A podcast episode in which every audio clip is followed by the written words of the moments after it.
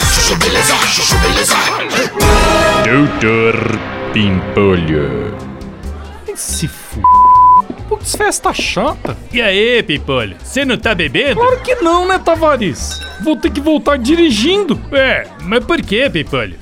Por quê? Porque os hotéis da cidade estavam todos lotados, né, Tavares? Ah, Pipolho, mas por que, que você deixou pra fazer a reserva na última hora? Ah, Porque eu tava esperando você me convidar pra dormir aqui, né, Tavares? Ah, Pipolho, a casa tá lotada. Minha mulher deu prioridade pros parentes dela que vieram do Rio. Você sabe como é que é, né, Pipolho? Tá, tá, beleza, vai, Tavares. Vai curtir sua festa de 50 anos e não me enche o saco, vai, meu. Ai, Pimpolho, você não devia ter falado assim com o Tavares. Homem, o cara resolve fazer uma festa em Campos do Jordão e não me convida pra dormir, meu? Justo eu que sou amigo do cara desde a quarta série.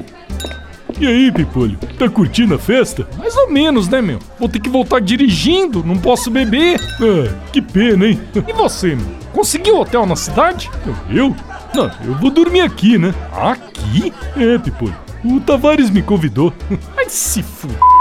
Ô, Tavares, quer dizer que você não me convidou, mas convidou o Gouveia aqui?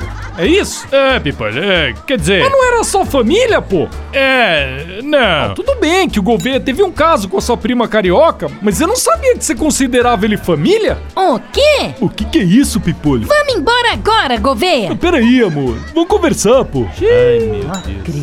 Ô, amor, pega as malas lá no carro que pelo visto vai vagar um quarto aí na casa do Tavares, né?